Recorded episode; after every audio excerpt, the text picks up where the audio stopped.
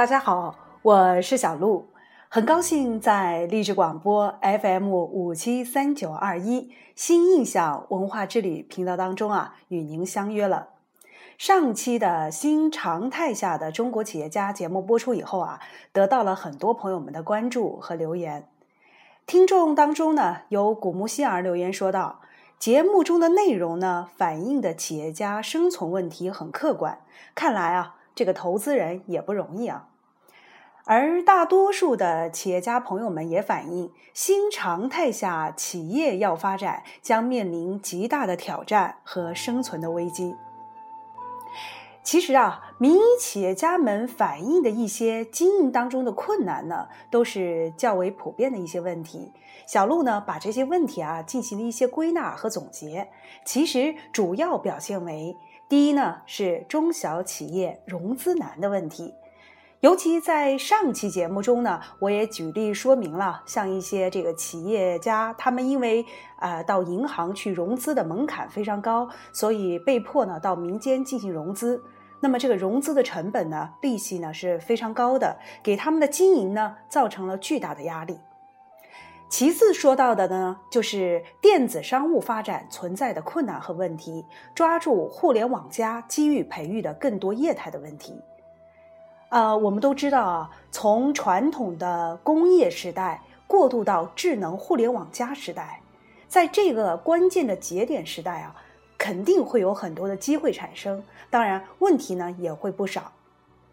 呃，记得在上个月啊。我们同济米兰建筑班的同学们啊，也在做一个论文的讨论。那么这个论文的题目呢，就是“互联网加对建筑从业人，尤其是设计领域的这个设计师，将会带来怎样的机遇和挑战？”所以大家就这个问题呢，也热议了很久啊。呃，看来互联网加这个时代的到来，将会为我们所有的工作生活的模式。发生一些翻天覆地的改变。那么最后说到的呢，就是创新创业者，特别是中小企业存在办事还不够方便的问题。大家都知道啊，到政府去办事儿，有时候这个流程呢太长了，而且呢，经常会啊遇到一些像呃脸难看、门难进的这些事情啊。那么这些问题呢？都对我们的市场与行政的制度呢提出了新的需要和改革的诉求。呃，正巧在三月二十五日，江西省的省长陆新社呢，在民营企业的座谈会上，也多次提出要更好支持全省民营经济的发展，大力推动大众创业、万众创新。那么上个月呢，小鹿代表企业正好受邀参加了南昌市青云浦区的一个阳光易道服务企业的活动。针对各个企业经营发展中存在的一些问题呢，政府也在主动寻找相关解决的方法。从这些方面来看，各级及各地的这个政府都已经开始重视中小企业的生存和发展的现状。我们还记得哈，在上期的节目中啊。呃，我们谈到了中国经济新常态下的环境，那么这个环境呢是喜忧参半的，忧的呢是中国总体经济的活力呢将进一步的减弱，人民币的币值呢将进一步的波动，而国内购买力呢也将进一步的下降。这些问题呢，可能会带来像企业销售的压力呀、市场就业的压力呀，还有金融资本需求的压力，以及企业转型期的综合压力等等。所以，中国企业家将度过的呢，是一段最艰难、最富挑战的关键时期。虽然哈，这个经济形势哈，的确是非常令人堪忧的。但是我们也不能一直悲观吧，是吧？所以我们也应该用乐观的心态去对待。所以，针对中国现状的经济环境当中呢，我们也要去挖掘可喜的方面。那么，首先呢，就是理性消费、节俭生活方式呢，将重返大众生活，所谓乐活人生将会被再次唤起。乐活，所以我们要好好去玩味这两个字啊，怎么才能够乐活？其次呢，是持续反腐和政府的行政改革有助于市场公平的竞争，啊，这个大家也都是有目共睹的，呃，包括各地的一些办事流程不够方便，所以在简政放权和改革当中呢，可能会为我们的企业带来很多的方便。那么，另外呢，值得关注的则是符合三型要求的企业将获得更大的发展空间。那么，很多人就会问，三型企业指的是什么呢？啊，这个三型指的是资源节约型企业。还有环境友好型的企业和利益和谐型的企业，那么这三型企业呢，在待会儿的这个节目当中的，我们也会给大家做慢慢的一些诠释。那么围绕这些可喜的方面啊，我们就很快找到新常态下适合企业发展的行业以及可以大胆投资的领域。这个问题呢，可能是大家非常关注的方面啊。就是我们怎么才能够在新常态下啊，能够赢对这样的市场？刚才也说到了，像理性消费、节俭生活方式重返大众生活以后，哎，我们就会问，是不是我们的一些生活和包括与我们生活息息相关的行业，会不会发生一些变化呢？当然会啊！所以我举例举个例子啊，说明一下啊，在南昌市风景优美的赣江边啊。打造了一条高端的生活美食城，大家都知道这个地方叫做赣江新天地，啊，曾经有人说这个赣江新天地呢，就跟上海的这个上海新天地一样啊，属于这个啊名流啊这个高大上生活方式人们的一个首选之地啊。那曾经呢，在这个赣江新天地的，像什么公馆一号啊、主席台啊、港农会啊，这个高级餐厅，你要是吃一顿饭下来的话，没个万把块钱，你基本是出不来的。啊，一到这个晚上呢，这个美食城的门口啊，这个豪华车就是一辆接着一辆开过来。那我家呢离这儿比较近，所以经常在这个停车场啊，能看到各式各样的名车，啊，简直就是一个名车大荟萃啊，生意极其火爆。有时呢，你去预定个空位吧，还特别难。你说那儿的菜真有那么好吃吗？怎么价格就贵得那么离谱呢？哎，即便是如此啊，依然挡不住追求高大上生活方式的人们啊，因为那个时候大家可能崇尚的还是土豪们的生活方式啊。可是现在呢，这个百姓生活方式发生了改变，重要的是国家持续反腐的影响，去那吃饭的人呢也变得越来越少了。曾经的灯红酒绿的赣江新天地啊，显得是格外冷清。像很多的酒店会所啊，对外都打出了转让和出租的条幅。虽然曾经高大上的赣江新天地啊，是一派的冷清，但是类似于像什么家常饭啊、农家乐啊这种普通消费的这个餐厅和酒店啊，生意倒是很好。尤其像这个乡村啊，这个农家乐啊。可以为客户提供一些绿色有机蔬菜的这个餐厅啊，哎，反而成为了大众的新宠。在北京啊，就有几个年轻大学生瞄准了白领工作族下班用餐的市场，毕业以后啊，创办了一个网上的餐厅，可以为网上的订单客户呢配送新鲜的净菜。大家都知道哈，这个白领一下班，这个工作压力也比较大，回到家谁还愿意进菜市场去买菜洗菜呢？所以呢，现在白领可以在网上来订购净菜了。所以下班以后啊，回到自家小区，到物业那儿呢，去领取派送打包好的新鲜净菜。回家以后呢，简单烹饪呢，就可以美味享受一顿。你看，这又节俭了这个时间，然后又减少了在外用餐的费用，同时呢，又干净卫生。更主要的是，改变了人们一种全新的生活方式，可以在家中与自己的家人一起快乐的用餐，用互联网订餐换取的情感交流，引领的也是一种全新的生活方式。那记得在不久以前啊，各大媒体呢也在转载前央视记者柴静的《穹顶之下》的专题片，啊，我记得在我的微信群呃群里啊，这个好友圈，这个。刷刷这个 专题片都刷爆了，很多人都在关注这条这个专题报道，那么引起了国人极大的反响度。呃，经济高速之下，雾霾的确成为了危害国人生命的隐形杀手。可是呢，接二连三的媒体曝光的，像地下水污染，还有食品安全，还有包括土地沙漠化等问题。哎，让我们意识到中国经济发展问题已经不是简单的发展困境问题了，而是生存性危机的问题。所以啊，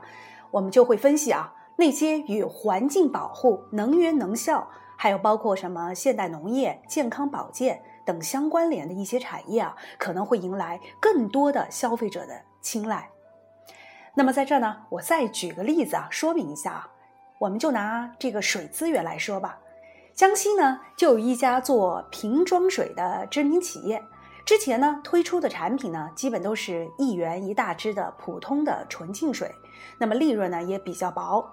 后来呢，这家企业呢就引进了一批高端的净水处理设备，这个设备的成本很高，据说要好几个亿啊。对水源呢又进行了更高的升级的选择，改用富含优质矿矿物质的矿泉水。啊，据说是从很远的像宜春的这个明月山引进的这种优质矿泉水，随后呢推出的系列矿泉水的升级产品呢，卖到了三元一小支的价格，而且呢还总是供不应求，利润呢上涨了不少。我们可以分析啊，这其实就是人们注重健康、对优质资源的极度渴望的反应。还记得之前啊，我曾到法国进行考察。那么法国呢，也是一个被誉为“花之都、光之城”的国家，所到之处啊都是灯火通明。即便是到了晚上，很多商店呢关了门，没有人看守，但是呢，各式的橱窗内的这个电灯啊依然开着。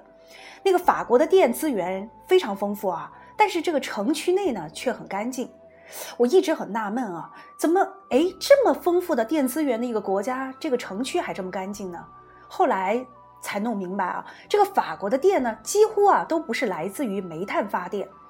我们知道，煤炭发电的这个粉尘很大，而且容易引起扬呃这个空气的扬尘，还有包括像柴静说的这个雾霾啊，对城市的环境污染呢也非常大。可是法国的电呢，基本上是靠环保的这个能源进行发电的，啊，普及度呢也很高，像老百姓和企业都可以自行发电。之前呢，我们到了一家标志品牌的 4S 店呢，汽车 4S 店 4S 店啊进行考察。那么他们公司的董事长呢非常热心啊，带着我们在店内到处进行参观，还热情的把我们带到他们汽车 4S 店的这个屋顶。哦，我一登到这个屋顶一看，哎呦，把我惊呆了，因为这个屋顶上铺满了大大小小的太阳能发电的这个晶片，整个屋顶啊就像一个大大的这个工厂。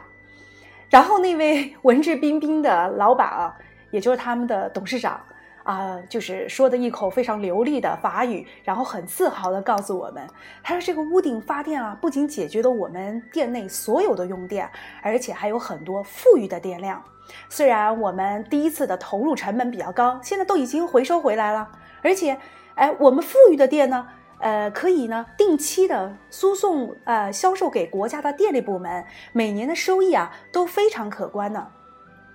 你看哈，中国现在也在提倡啊新能源发电，而且也鼓励老百姓和企业，你们也可以自主发电。所以法国的经验呢，很值得我们借鉴。中国的很多企业，尤其是拥有较大办公场地企业，其实呢就可以跨界经营的行业呢会有很多。你看，把厂区啊或者办公区啊利用起来，说不定呢，你还可以找到更多这个企业的利润增长点。所以呢，符合三型要求的行业呢，也都会有很好的发展空间。刚才我们也举例说明了，像环境保护、能源能效，还有包括现代农业、健康保健啊。那么在这儿呢，我再补充一下啊，还有一些像交通互联啊，包括城镇改造啊。啊，还有包括我们说到的生产啊、服务与消费服务等，包括新能源汽车，这些呢都是属于符合三型要求的企业。所以，如果我们针对这些行业和项目呢进行投资和发展的话呢，那么都是会有比较好的一个发展空间的。当然，还有很多企业负责人啊，他们不满于国内的市场，会把触角呢伸向更远的地方。到国外进行投资发展，有幸的是啊，上次我到泰国清迈，也结识了很多华人的朋友啊。他们很多呢都是来自于中国的投资者，那么在那儿大谈特谈当地的投资的优势和诸多优质的一些项目，欢迎呢中国企业家来进行投资。回落回国以后啊，我就把这些在国外投资的理念和想法，那么跟国内的一些朋友进行交流。哎，他们也表示啊非常感兴趣，可以去尝试一下啊。其中呢，来自江西万马谷集团的董事长万春龙，那么兴致勃勃地与我交流起中国民营企业要敢于走出国门的一些想法。万总呢，他是江西省知名企业的负责人，也是江西省政协委员，掌握了近千家服装批发商户的信息和资源，也是江西红城大市场第一批商业的弄潮儿。所以呢，他一再向我说：“他说这个国家层面都在积极鼓励民营企业家们要勇于走出国门发展，扩大自己的业务范围。所以啊，他们之前开始啊，大胆的与韩国知名的服装设计师进行合作，把国外好的创意和设计呢引进中国，产品呢则放在中国生产和销售，取得了不错的业绩。”那么他在全省推出的万马欧韩城服饰广场呢，就是这个走出去的经营思路和模式。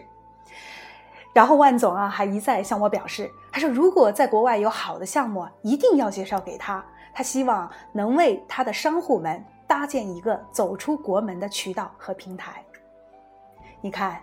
新常态下的中国企业家，虽然他们的生存和发展环境极其的艰难。但他们对事业的这种执着和信心，让人钦佩的同时，也看到了中国民营企业发展的曙光。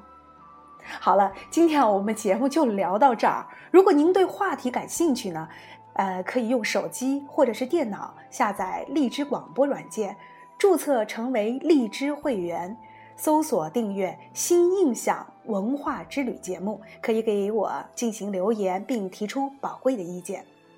可是节目最后呢，小鹿还想再三的提醒您啊，如果您身边有家人或者朋友呢，就是一位民营企业家，请您能够给予他们更多的理解与关心。在新常态下这个最艰难的转折期，您的理解和关心将成为他们最温暖的情感的依靠。在这条充满艰辛和挑战的创业之路上，他们呢？将不再孤单。好了，朋友们，下期节目啊，我们再见吧。